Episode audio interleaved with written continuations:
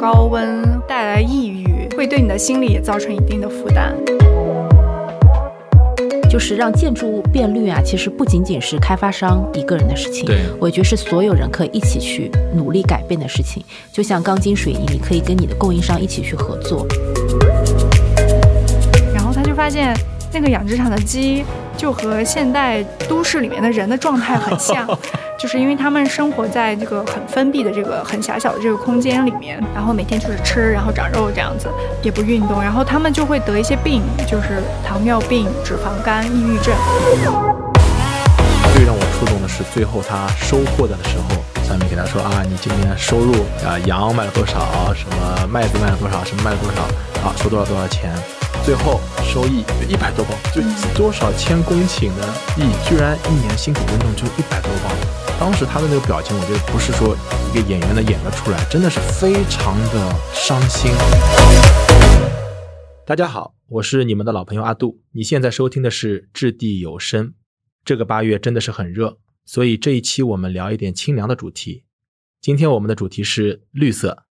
要聊这个话题，我们请到了香港置地可持续发展委员会的波波老师。哎，大家好，我是 Bobo，我是香港置地中国区的法律负责人。那同时呢，我个人也对可持续发展非常有兴趣。我现在也是中国区可持续发展委员会的委员。好的，欢迎。然后还有前媒体人冯静老师。大家好，我是冯静，大家可以叫我静。我之前是在媒体工作，然后现在我算自由职业吧。我是在做一个关注可持续生活的一个社群，叫“明日之路”，然后也在筹划一个呃纪录片，叫《明日之时》。你刚才说的环境啊，可持续，我相信最近大家特别深有感触。我手机上昨天特别截了个图，iPhone 看天气的那地方，晚上它突然跳出一句话。呃，明天会没有那么热哦，明天四十度，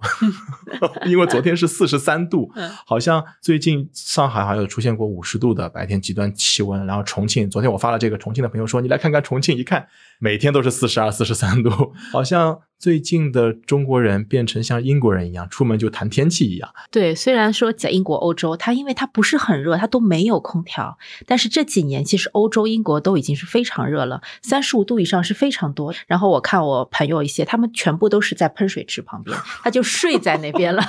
就像我们小时候没有空调那种感觉一样，就是这样一直在那边，他用水来降温。其实真的是这个气候变化给每个人都带来非常大的一个影响。那这个事情，我觉得我以为是我还太年轻，后来发现不是，也是前两天看到 NASA 卫星监控，说是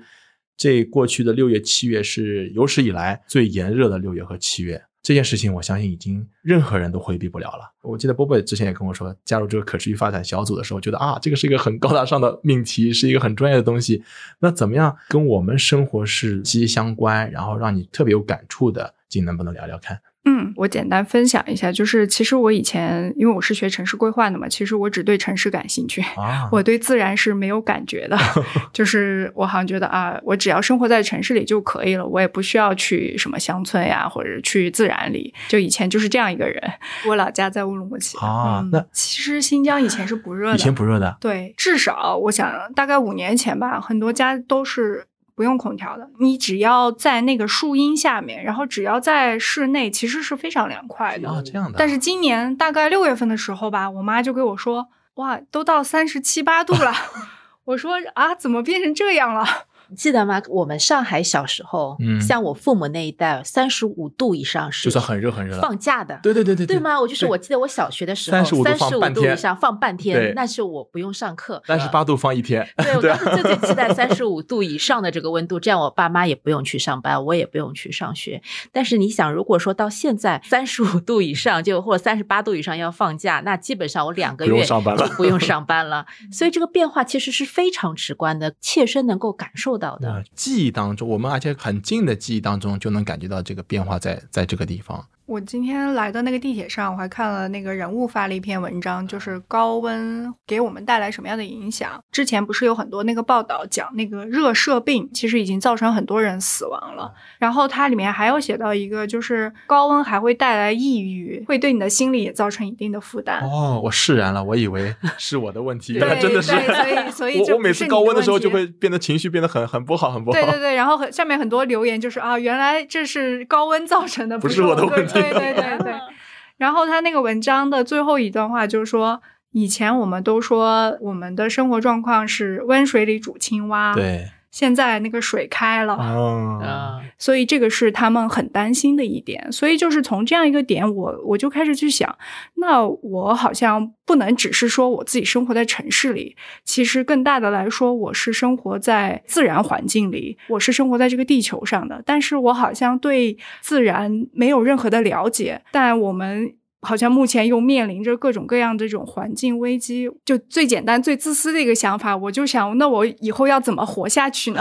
万一发生了更多的这种环境问题，那我要怎么办呢？好像住在城市里面，可能并不是唯一的一个解决问题的这样一个办法。那所以我就对这个环境问题、对可持续有了更大的兴趣，然后就慢慢的进入到这个议题里面。对，你说到这个的话，我正好前两天也在看一本书，据说是城市规划的祖师爷是柯布西耶嘛，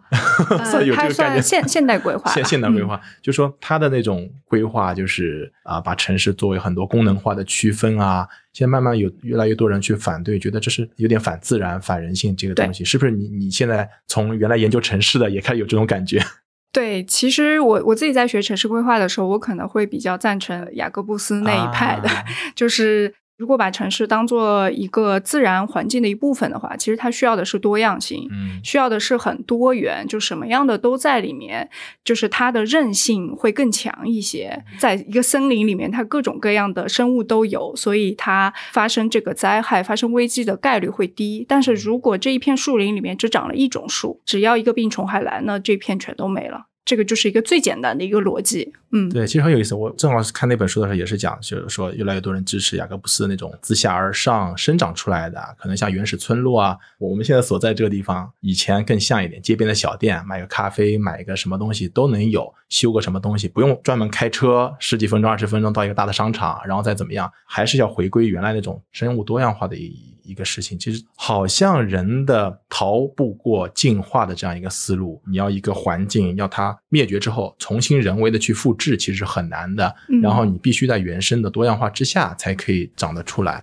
我还买过一本书，叫《即将消失的国家》，真的，人家是一个小小的岛国，真的就是即将消失，因为海平面上升啊。所以我觉得这个东西现在原来是属于那种啊，我有高瞻远瞩啊，我们有一些呃生活水平好了要去想的事情，现在不是啊，真的是急需去考虑的一些一些问题了。那现在有多少东西真的是跟我们实际环境息息相关的呢？其实要让建筑物变得更绿，其实我们有很多方面来实现啊。举一个例子，我们在选一块地的开发的时候，就要考虑交通是否便捷。比如说，我地铁能不能到，有没有公共交通可以到，不用每个人都来开车，对，就减啊少碳排放。那到了这个建筑物，比如说这一个社区，那我们能不能减少这个社区里面开车的一个需求呢？就比如说我们在二零年的时候，其实拿了一个徐汇滨江项目，它其实地上地下将近。一百八十万方的一个规模，是一个整体开发的一个综合地块。我们做过一个测算啊，从项目的一端龙美术馆这边走到最那一端，差不多是要走路二十到二十五分钟的距离，因为是一点四公里嘛。对那在这个过程中，我们就会需要充分考虑这个交通的个便捷度。我们希望能够结合人行和车行来进行优化。嗯我们现在一直是希望把它打造为一个新一代的金融城。比如说对比陆家嘴，那像陆家嘴，其实楼与楼之间它分的是比较开的，它其实是以车行为主要的一个交通方式。那在我们在做的时候，我们能不能改变这个呢？那我们其实比如说我们在设计的时候，我们把所有的地下车库全部打通了。全部打通，全部打通，就不哦像陆家嘴，你去上海中心到环球金融中心，其实你这个车库是没有办法通的。但我们全部就打通，我们把车开到这个你不目的地下面的任何一个地方，你可以快速走到一个商业和办公楼。另外一方面呢，我们也设计了一个室内的连桥，因为陆家嘴的所有的连桥其实都是室外的。对你走的时候，特别是现在你去走，你是非常热，而且是要走蛮多路的。那我们在做徐汇滨江的设计的时候，就会设计这个室内连桥，这样你跨地块走起来的时候就是比较舒服。这其实就跟我们香港的那些连桥是对，是一样的。这个香港我们也是第一家做了这个连桥的，因为嗯香港是非常热的。那在夏天是大家西装革履，如果你嗯从一栋楼到另一栋楼，其实是非常 难走的。是的所以我们也是第一家，其实在非常早做了一个室外的这个连桥。大的一个社区，我们希望能够能够创造出大家能够在这个区域里面，你骑自行车也好，开车也好，或者走路也好，都可以比较便捷的到达你的这个目的地。我不知道大家觉得这个最可持续的一个交通工具是什么？就是自行车，还是还是走路，还是自行车？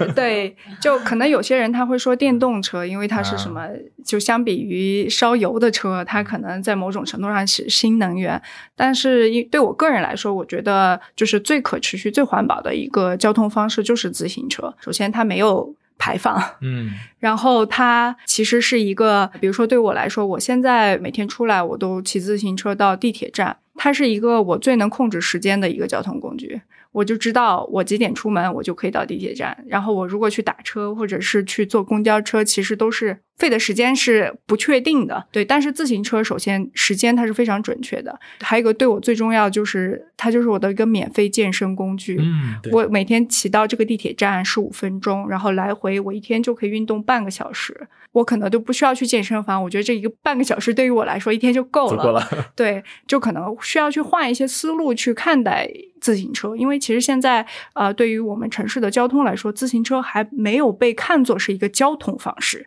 这个是很重要的，就它可能被看作的是一个休闲娱乐方式，它不像在很多欧洲的一些国家，比如说我以前读书的荷兰，我每天出门都是靠自行车，甚至我去别的城市，我都是啊骑着自行车到火车站，然后把自行车带到火车上，然后再到另外一个地方，我就继续骑就可以。就是为什么呢？在那个地方大家都愿意骑，那其实是因为城市给他非常呃多的鼓励的政策，然后它的基础设施修得非常好，然后它的连接是非常顺畅的，然后你骑自行车又不要钱，其实国外的交通费也是很贵的嘛，然后所以就是它是各种各样的设施让自行车成为一个非常方便的一个交通工具。我小时候，我爸骑的自行车，然后把我放在那个自行车杠上，出门那个时候没有别的车，基本上都是骑自行车，再远的距离。然后我记得我小学、初中啊、高中几乎都是骑自行车。是不是环保的话题或者对这些东西的关注，就像自行车一样，它是一个循环，可能到一个某一个发展阶段，大家又会回复到以前。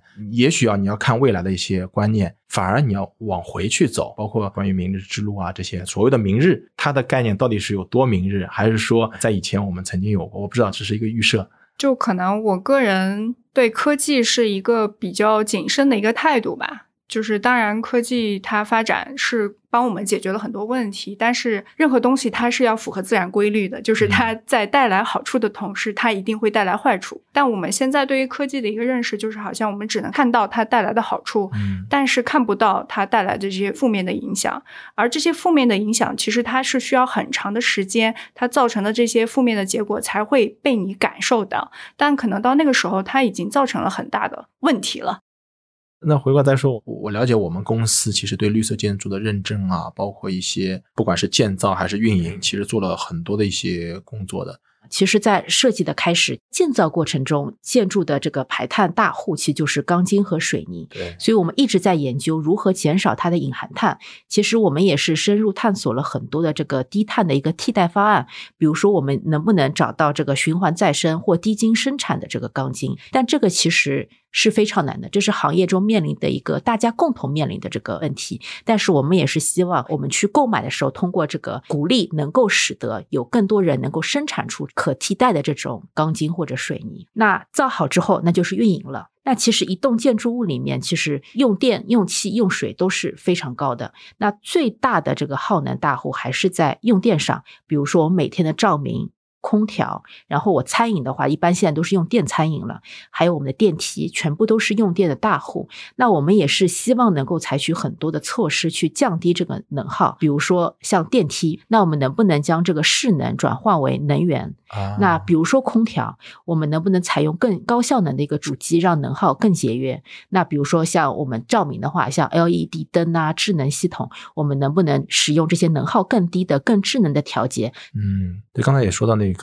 电梯的势能去节约电能啊之类的，我不知道这个在整个城市规划方面，进这边是不是说这个专业领域原本就要去考虑太阳能啊，或者是其他的这些能源的利用？至少在上学的时候是会考虑的。上学时候我就记得我那个时候在上学的时候，就有一个头发已经很白的一个老爷爷教授，然后他就推崇太阳能。然后他说，就如果未来都用太阳能的话，其实是对环境是非常友好的。嗯然后，但是他说，就因为啊、呃在那个时候可能成本还不是很低，包括它其实后面有很多这个利益的博弈嘛。而且我了解到，可能呃，就算以前听到过一些项目啊、建筑用的，更多是商用的。我们这边好像是除了商用以外，其他在住宅这边也也会有嘛。其实我们是第一个在武汉住宅大规模运用太阳能光伏的这个企业，因为其实武汉的规范是每个住宅小区都要做太阳能热水，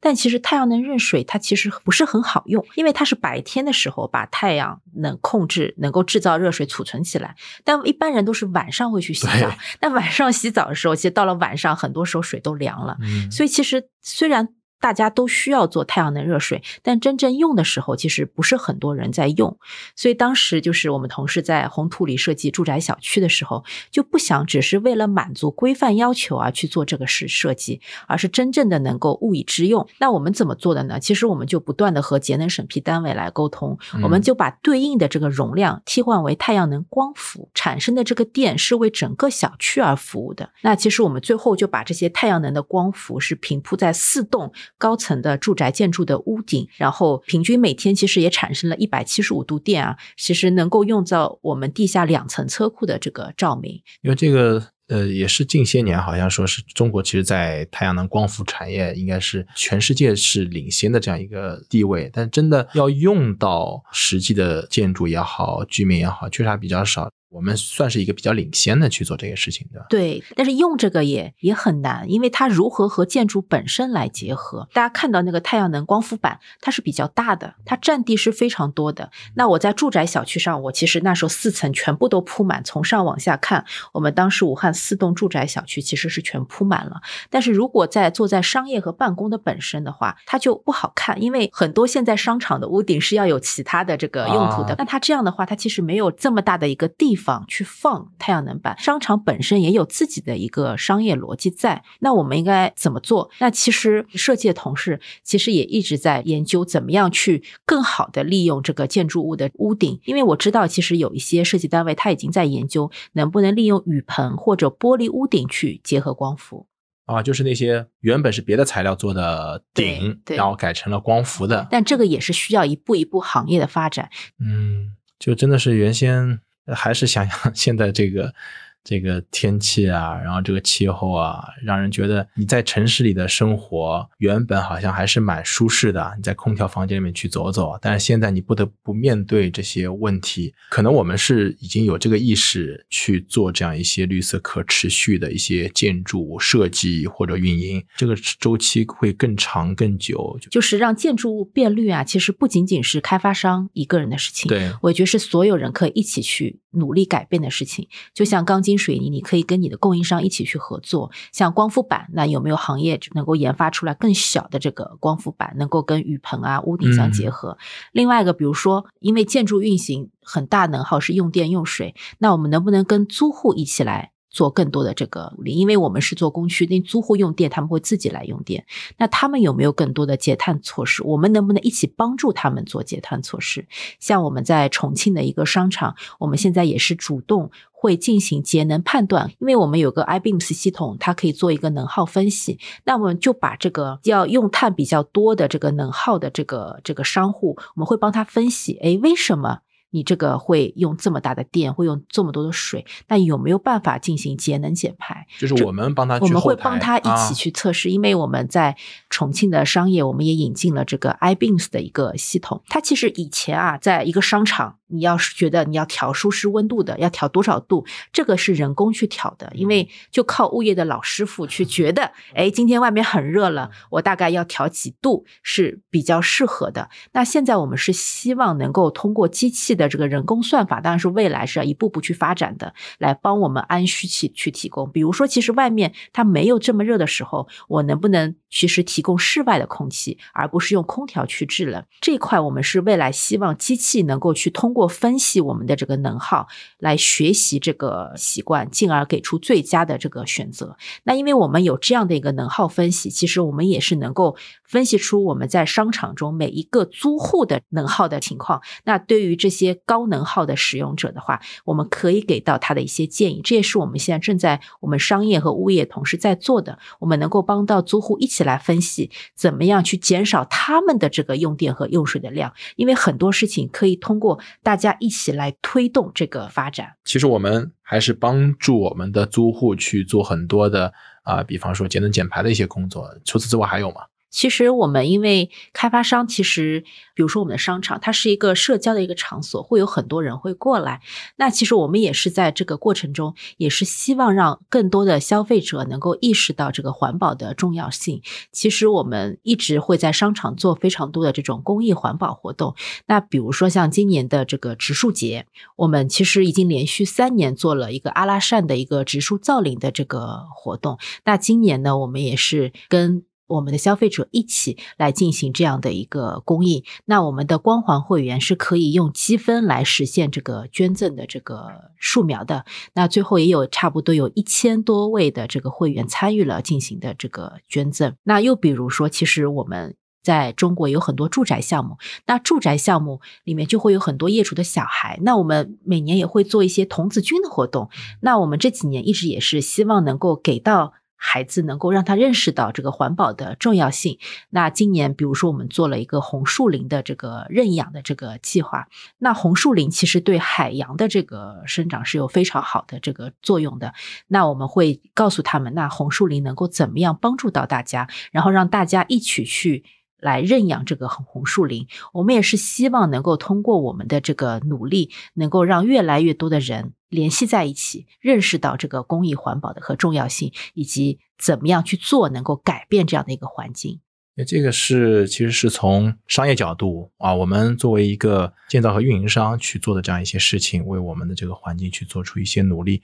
那那回过再说，我们这些一些气候相关的，包括环境相关，因为还是这个。环境的这个挑战实在太大。我第一次听到一个概念，不知道你们听说过，叫呃湿球温度。湿球温度什么意思？他就说是一个温度计上面包了一个类似于湿湿的棉花球，然后这个棉花球被吹干之后留下的温度，其实已经它被吹干的时候已经吸收了很多热量了。在这个情况下还能达到什么三十五度啊之类的，就这个地方就不适合人类生存了。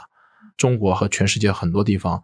可能十几二十年以后面临到不适合人类生存的，因为我生活在城市里，那我能接触到的就是城市的东西，我能影响东西还是非常少的。那我们个人受什么影响，我能做什么呢？因为我前面在我们闲聊的时候也提到，这个美食主题的节目也好，然后书也好，其实我也关注了很多。哎，但是它还有一个明日的一个概念，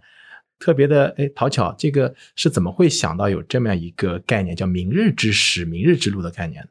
明日之时可能并不是讲美食的，可能让大家有点失望了。但我们想通过食物去看看，就是我们如何更可持续的生活下去。只是借助食物作为一个入口来探讨，啊，一种可持续的生活方式吧。嗯。然后，但可能这个纪录片更多的内容无法剧透，因为还在制作中。呃，但是我们的播客其实一直在聊各种和食物和可持续相关的各种各样的话题，就比如说啊，食物浪费呀，食物危机呀，食物安全等等。就是我们是希望。从食物来让更多的人进入到可持续啊这样一个领域，因为食物其实是一个门槛比较低的一个啊进入的一个。每个人都喜欢。对对对，每个人都离不开食物，每个人都喜欢食物，所以这个是我们想要去达到的一个啊目标吧。哎，那你做这个事情的初心 或者说出发点是做什么？因为我看到其实呃你是荷兰代尔夫特理工大学城市规划与设计专业的硕士，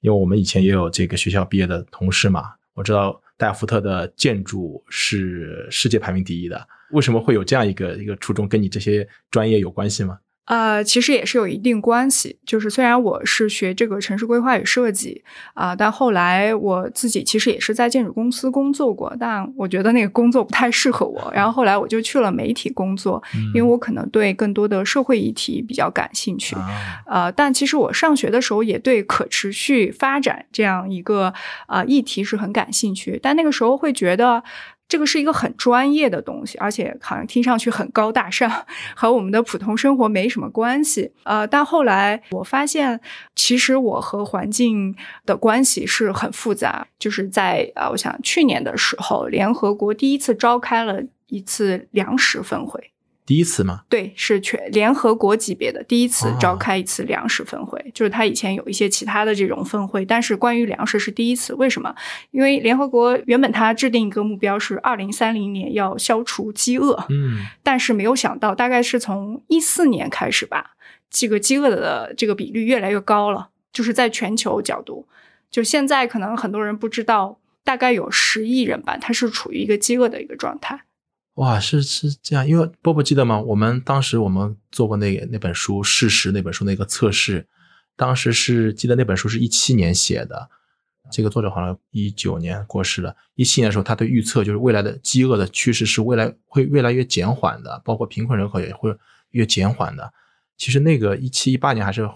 比较 充满憧憬和一个向好的一个趋势。我我第一次知道，原来这个方面是在下降嘛。呃，对，尤其是这几年这个气候危机的带来的各种各样的这种自然灾害，导致很多地方干旱呀，或者是这个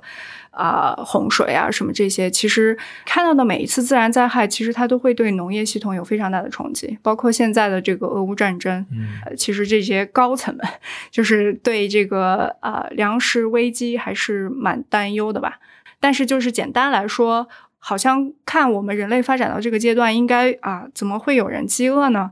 然后怎么会有人吃不饱饭？但确实是有，就一方面是有很多人是在饥饿，但另外一方面有很多人吃的太饱了，营养过剩了，它又带来了啊、很多的疾病。对，就之前有一个报告，它有讲，就是我们看似现在我们吃东西其实花不了多少钱，他做了一个统计，就是说我们每在食物上花一块钱，实际上背后还有两个成本你是看不到的，一个是环境的成本，也要付出一块钱，还有一个是人的健康的成本，也要付出一块钱。就是这两个成本是大家感受不到，当然。你要得病了，你是可以感受到，你得病就要花很多钱去看病，但是这个环境成本可能是很多人看不到的。嗯，那那嗯这个是你刚才说所所谓的那个食物的体系，对，这个就是食物体系里面很大的一个问题，就是这个体系不单单是吃的东西本身，呃，它是所谓的食物体系，就是从食物的生产开始，一直啊、经过这个加工，然后销售，然后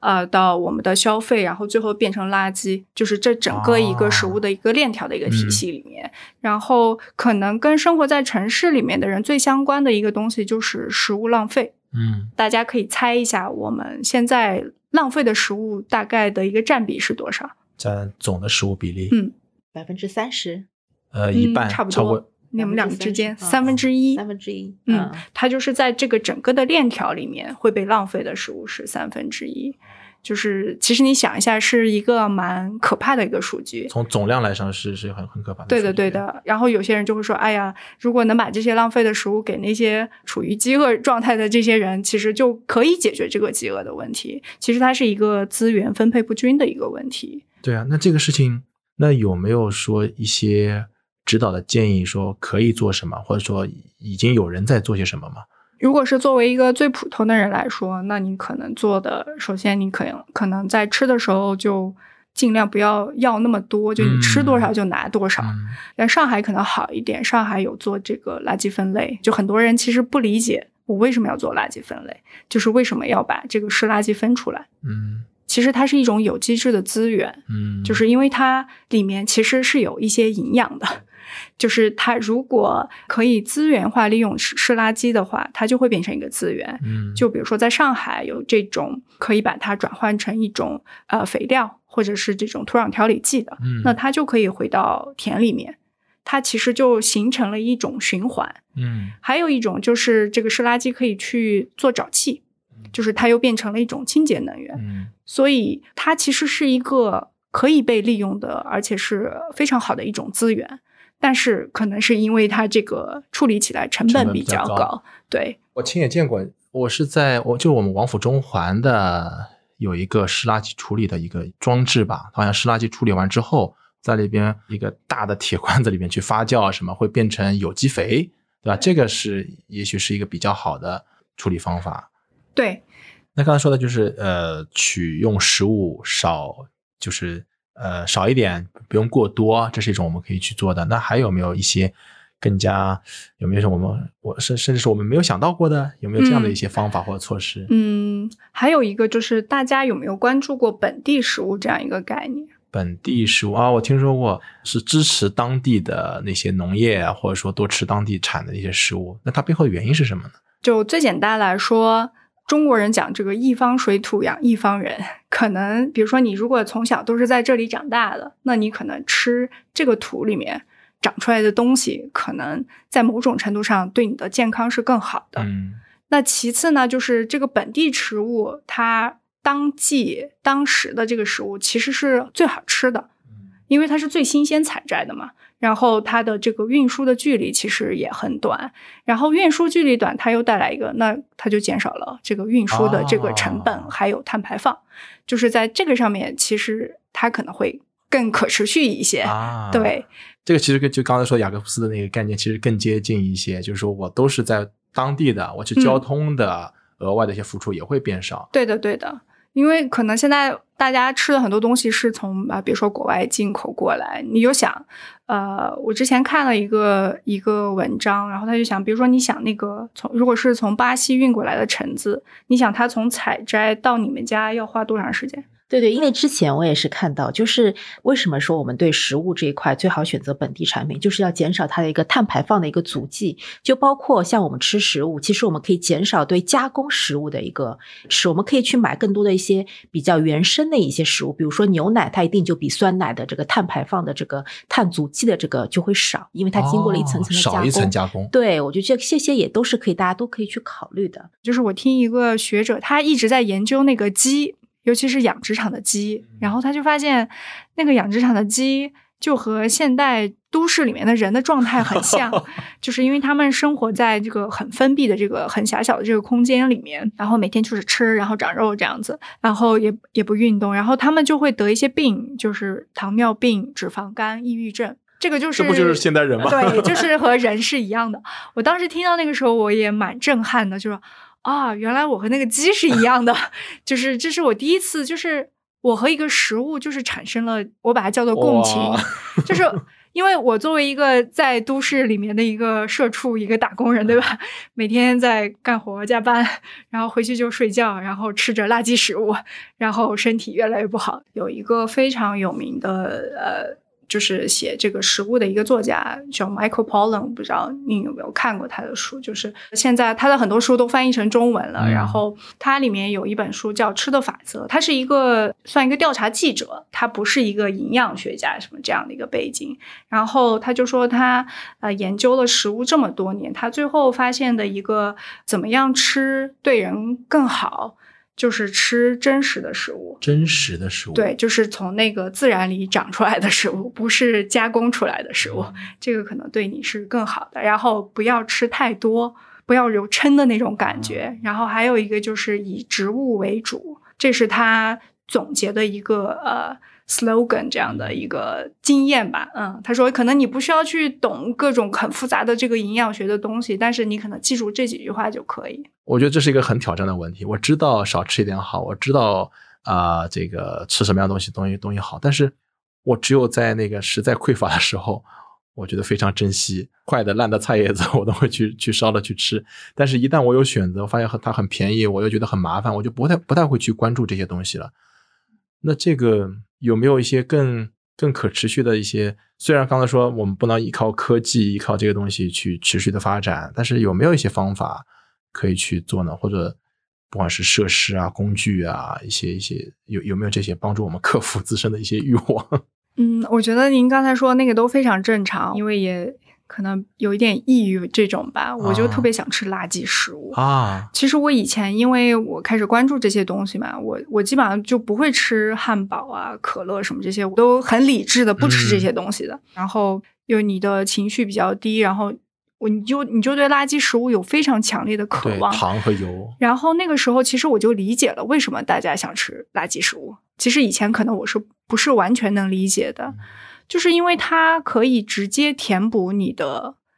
一些最底线的一些需求。嗯，然后你就会明白为什么大家现在摆脱不了这么大的这个庞大的这个食物的工业体系。这个不是一个，就不是一个个人的问题。所以我们最近其实发起了一个新的计划，叫餐盘计划。嗯，就是我们希望大家可以把自己吃的东西画下来，画下来。对，画画下来。我们想邀请大家来重新看一下你，你到底在吃什么。就是通过画餐盘的这样一个形式，因为我上了一个线上的一个课程，是乌特勒支大学他们讲的一个叫呃未来食物呀什么这样一个课程，然后它里面就在讲我们做选择其实有两两套系统来做，一种是就是靠感觉啊想到什么就是什么，还有一种是你会去仔细考虑的。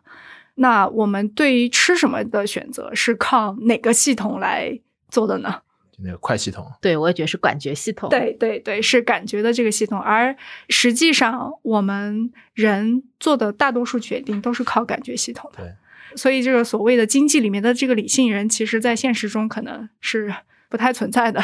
那如果我只是个人有这个意识，比如说我想吃的更健康，我想吃的对我自己好，对环境也好，我有这样一个意识其实是不够的。我们需要创造的是一个更好的一个环境。就是它有一个所谓的食物的这样一个环境，而且要创造一个机会，就是让你可以更容易的得到它。我们有这个意识是第一步，第二步就是我们怎么样构建起来这样一个环境。然后那可能第二个就是我们纪录片未来想达到的一个目标，就是让更多的人可以意识到这个问题，就是让更多的啊相关方参与进来。嗯，你刚说那个，我我我开始有一点感觉，就是说。你有这个意识，你还得调动自己的理性的系统，就像《思考快慢》里面说的那个慢的系统。呃，比方说刚才食物画下来，我突然想到，我有的时候吃的很多，真的让我画下来，我会觉得啊，我原来吃了那么多这些东西，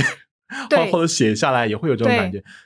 好像是我每天晚上如果说我肚子饿的时候，我会站到那个秤上去看一看。就不想吃了，就那个调动人的这个理性的东西、认知系统，然后来对抗那个原始的欲望，对吧？对，啊，其实就是给你一个机会，让你重新去想想你在吃什么。比如说这个餐盘，它的一个 idea 其实是。一方面是我之前看了一本书，叫《第三餐盘》，他是一个美国非常有名的一个国际大厨，他其实就一直在倡导所谓的可持续的餐饮应该是什么样，可持续的食物是什么样子。然后，所以他就想象了一下这个所谓的未来的餐盘应该是什么样子，他画了一呃一张图，然后他写了一本书。然后还有一个就是，我不知道大家有没有看过，其实每个国家它都有一个叫健康膳食指南啊。对我家冰箱上贴了一个，哎，对对对，就是它是一个盘子，但可能。一般人也不太会去看它，就比如说像中国的这个盘子上面，如果你仔细看的话，你会发现它要求你每一顿有一半都是吃蔬菜和水果的。对，这个估计没有多少人能做到。我想想要去买那个四格餐盘，我记得一小格四分之一是主食，对，两格是水果蔬菜，一格是肉蛋白质。对对对。你如果真的不去画下来它，你不会知道你自己每天是吃的是什么。是的。然后那，久而久之，可能你吃的东西对你身体就会造成一些负面的影响吧。嗯。所以我们就是想借这样一个机会，让大家了解自己在吃什么。然后在了解完以后，可能你会想了解更多所谓的可持续的食物是什么样子的，不可持续的是什么样子。如果我们想要达成可持续的食物，那我们应该朝什么样的方向去努力？其实人类的认知还是很有限的，对于自然，就包括对自己身体内部是怎么样的，都是认知是非常有限的。那可能要抱着一个更谦卑一点的心态，然后去看，就不要像以前这个很多关注环境的人经常会说一句话，就是说地球需要人类吗？啊不需要。但人类需要地球吗？需要。就是可能要把我们和这个环境，我们和地球一个关系就摆清楚了，那你可能再去做很多事情的时候，你就会知道什么是重点，什么是啊、你要去做的，然后什么不去做。嗯嗯，你刚刚说到这一点，我觉得还是真的是个好方法。我经常会鼓励大家说，你要调动自己理性的思维的话，呃，写下来、画下来，甚至是拍下来，你多看一眼都会觉得自己得反思一下。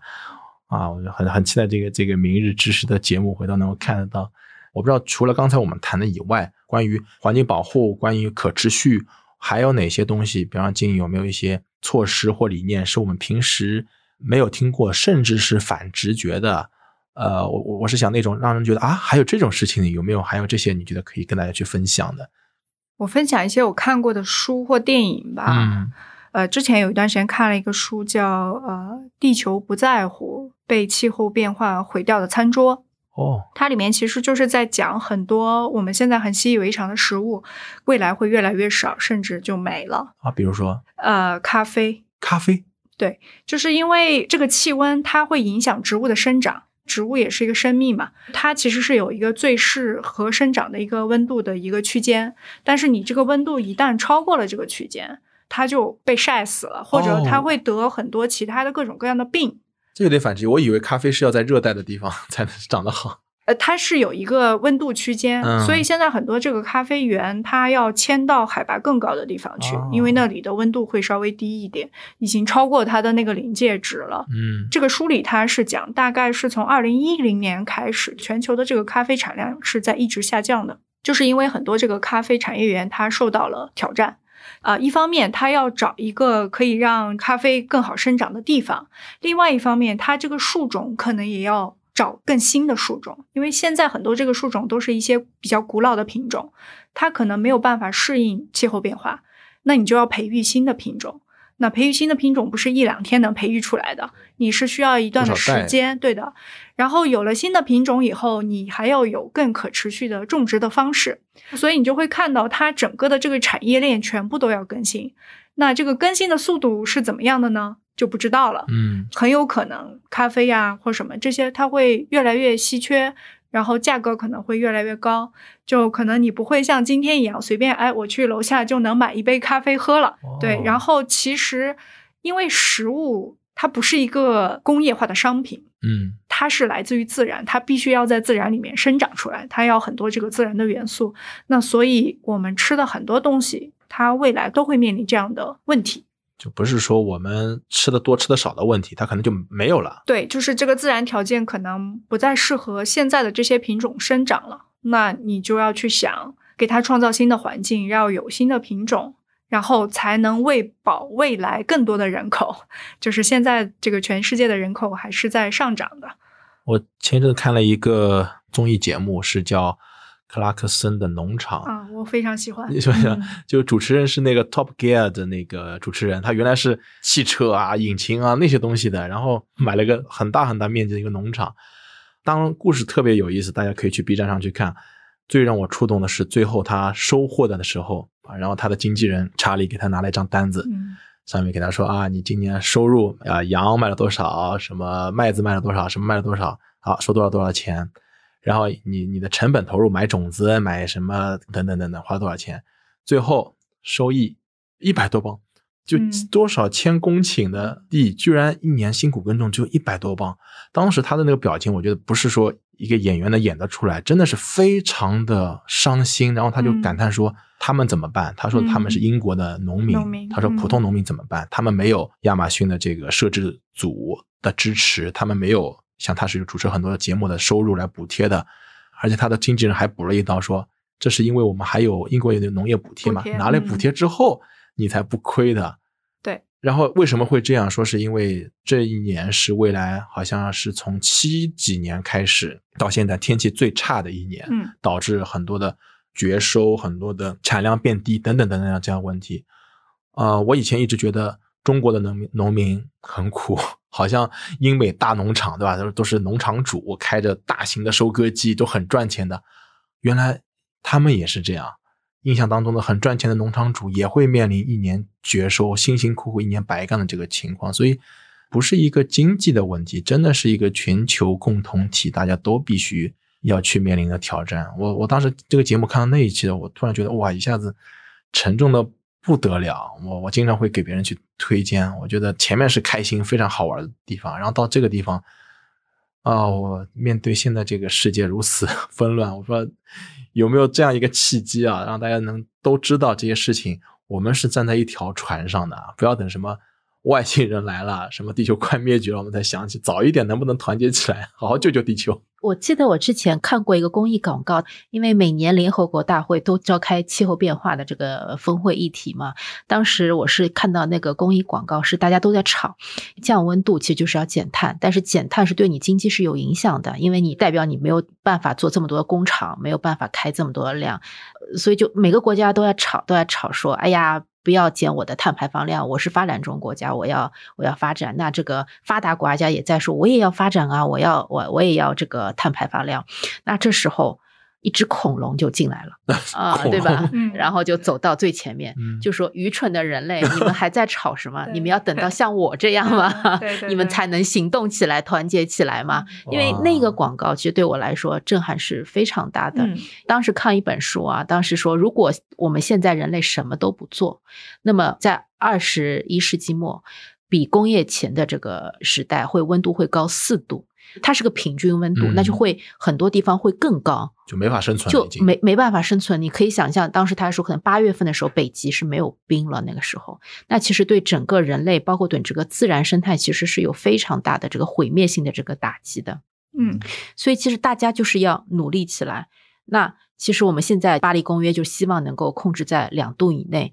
最好是能够控制在一点五度以内，这样其实对整个自然环境打击是最小的。但到现在为止，已经上升了一点零九到一点二度左右了。那其实给我们的时间是已经不多了。嗯，希望真的是每个人都能认识到这个危机，真的每个人真的从自己做起，从小事做起，跟合作伙伴一起，包括公司也是一样，能够跟我们的这个上下游供应商、我们的租户一起。携手能够为这些做出一点自己的努力。嗯，就刚才说到那个克拉克森农场，我特别喜欢那个纪录片。我觉得它就是一个所谓的环保纪录片。其实它第一集就在讲气候，它要雨的时候不下，对对对，它不要雨的时候 连下一个月，然后就很多那个农场就直接被淹掉了。在那一集，它最后结尾就说，以后你在这个报纸上看到那些农民在抱怨说不要再下雨的时候。你不要觉得这是开玩笑或什么，或者你在酒吧听到有农民这样抱怨的时候，你过去给他一个拥抱，你要知道他经历了多么悲惨的一件事情。然后他那个里面还有一集在讲的就是。其实乡村你会觉得啊，那个自然环境是蛮好的，但他那一集的开头他就在讲没有昆虫是吧？对，这个地方很多昆虫都没有，这个也是未来一个很大的一个问题。其实现在很多这个蜜蜂都消失了，那没有蜜蜂以后就没有办法传粉了，那很多很多食物就没有办法结果了，这个也是我们要面临的一个不小的一个问题。然后刚才波波老师有讲的这个恐龙的那个，然后其实就让我想到我之前看的一本书，就是给我触动最大的一本书之一吧，中文叫《大灭绝时代》，然后它的英文是叫《第六次大灭绝》。对，其实我们现在正在经历的是第六次大灭绝，因为恐龙是第五次大灭绝嘛。然后它大概有十几章，每一章就讲一个灭绝的物种的故事。就越看越绝望，越看越绝望。然后他写到最后一章的时候，就是讲智人，我们对，就是我们自己的故事。那个时候，我第一次意识到一件事情，就是啊，原来人类也是会灭绝的。就以前这个概念从来不会在我脑子里面出现，但是我看到那本书的时候，我就觉得啊，突然释然了，就是。如果那人类最后的命运是灭绝，我现在作为一个社畜，我在这苦 哈哈的每天工作，哎，反正都要灭绝了，那我是不是可以去找一些我自己感兴趣的事情去做呢？可能那个地那个就是我的一个转折点啊。然后从那个时候就开始，我就开始想，那我到底想干什么呢？我可能想干一些对于我来说更有价值的事情。就从那个起点开始，我就开始慢慢想怎么做这个明日之路，然后一直到去年年底，我就真的就辞职了，然后现在就是以一个自由职业的一个状态在做这个事情，就是觉得自己的心里会比较坦然的面对未来吧。就是因为我已经看到了，好像是人类的尽头，对最糟糕的一个状态，所以我会比较释然，什么样的状况我大概都可以接受吧。就是有一个词叫做气候焦虑，啊就是有很多人当他啊意识到好像，唉。就是人类永远不会团结，我们不可能达到一点五度以后，他就会对生活很绝望，嗯，然后就叫气候焦虑。那我可能想对这样的人说，你其实可以释然，嗯 就是在你的生活中，你可以做什么你就去做嘛，然后让自己过得开心一点，让自己这个生命更有价值一些，可能就够了。呃，我不知道你们有没有看过一个今年很也蛮火的一个电影叫《不要抬头啊，我哦听说了，听说了嗯啊还没有来还没有看是吗？对对对对啊，那个看完以后会你会更释然的。啊。你刚说的那个，我突然想起了一个理论，就是说有人问为什么呃宇宙那么大，嗯照理来说应该有很多的外星生命，为什么我们没有见到过任何一个外星生命？有一个理论就是说叫大筛选理论，就是每一个生命都会遇到各种各样的问题，饮食啊什么，或者像人类作死啊这种，就他活不到他能够星际旅行的那个文明水平，然后他就没了。所以 大家各自在遥远的地方活着作死，活着作死，根本就互相碰不到，好像这个理论越来越越像真的一样。哎呀，我我这个这个这个释然这个感觉，我我我也我也曾经有有过这种感觉，就感啊人人类在笨跶什么呢？我们 终有一天就会走向这个。但是反过来，就像那个《三体》里面说的，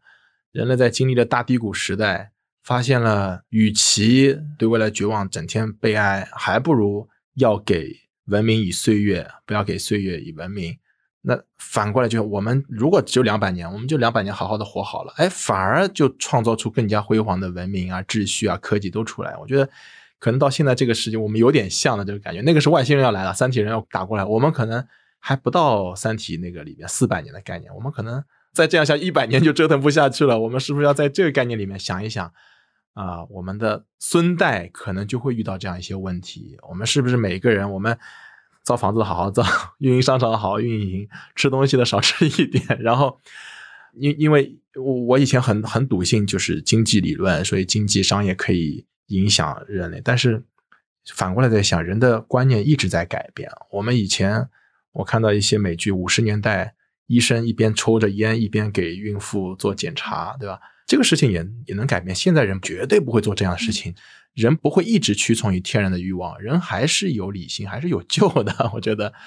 对，虽然说静一直在说释然了，但我是觉得你其实是非常正面的，因为嗯你在做现在所有的事情，拍纪录片、做公众号、做播客，都是希望能够增加大家的一个意识，希望大家能够行动起来。其实这一点我们都是需要 向你学习的。对，真的就是从从我们做起，看能不能多做一点。嗯，其实我嗯本人也不是做设计或者做这一块的，因为我本人是读法律的，我也是负嗯责法律这一块的，所以其实也我也是两年前开始接触可持续发展这个议题。那一接触，就真的就像你说的，就会有这种焦虑感和急迫感，就是真的是如果不做的时候，那这个怎么办？能不能从每个公司也好，从人也好，每个人也好，能够多做一点。房地产行业其实占了整个差不多中国碳排放量的百分之四十，因为它的它包了它的这个隐含碳，包括它的这行业占了整个中国的百分之房地产这样说应该是嗯建筑行业，因为建筑行业它钢筋水泥的时候就会生产的时候就会有隐含碳，它在运行的时候它会用电用水都会特别高嘛，它整个加起来差不多要占到百分之四十。那如果建筑行业、房地产行业在这方面能够去减少这个碳排放量，其实是对整个推进是有非常大的就这个行业好好干，好好行业做刚刚好干，好好干，就就就几个大行业嘛，能源行业好好干，交通行业好好干，好好干，建筑房地产行业好好干。那其实人类还是是有救的。